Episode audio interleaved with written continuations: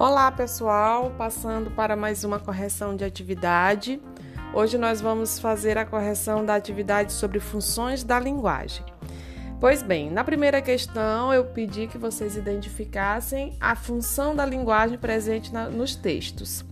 E aí no primeiro texto eu tenho uma, uma tirinha onde os personagens estão se comunicando via telefone e como linguagem verbal eu tenho a palavra alô.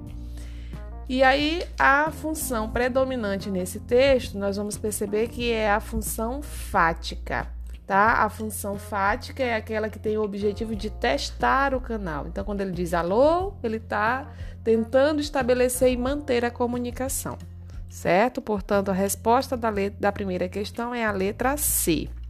Na segunda questão, pede para justificar, é, eu acabei de falar o porquê, a função fática. Na terceira questão, nós temos um texto é, que é, merece atenção com relação não só ao que é dito, mas como isso está disposto na, no papel.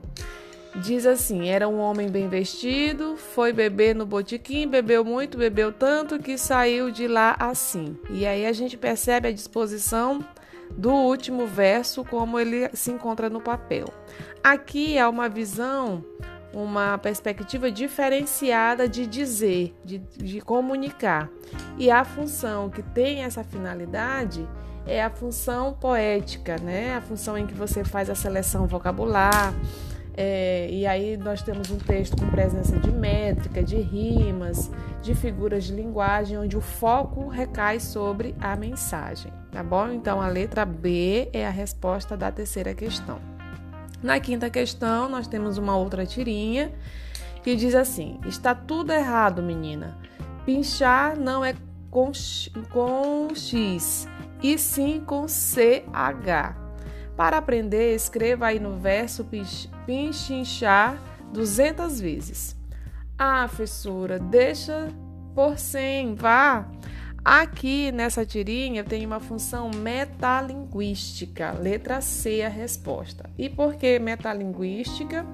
Nós sabemos que a função metalinguística é aquela em que a linguagem que, é, que fala da própria linguagem, o foco é no próprio código. Então, como eu tenho aqui uma função que nos orienta a ensinar como escrever. Então, eu tenho o código, que é a língua portuguesa, ensinando como escrever o próprio código, tá?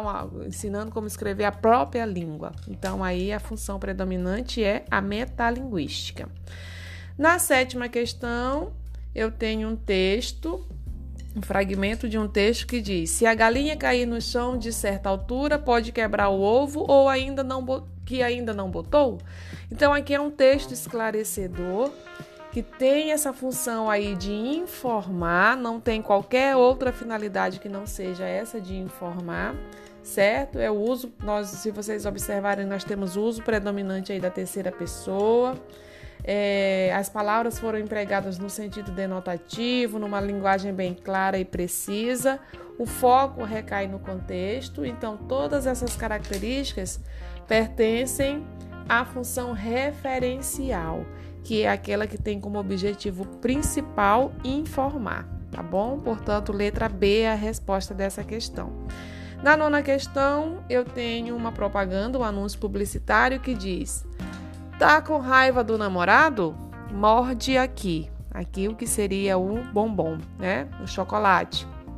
E nessa função, é, e nesse texto, a predominância da função conativa.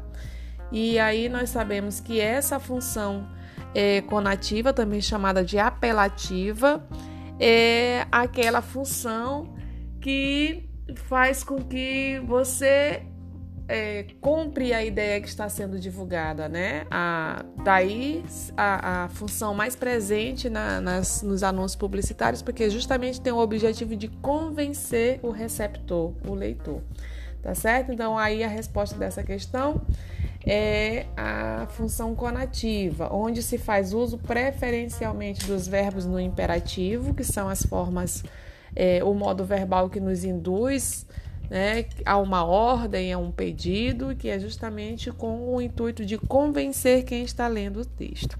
Portanto, função conativa. Eu espero que tenha ajudado. Fiquem bem e até a próxima, a próxima correção. Forte abraço!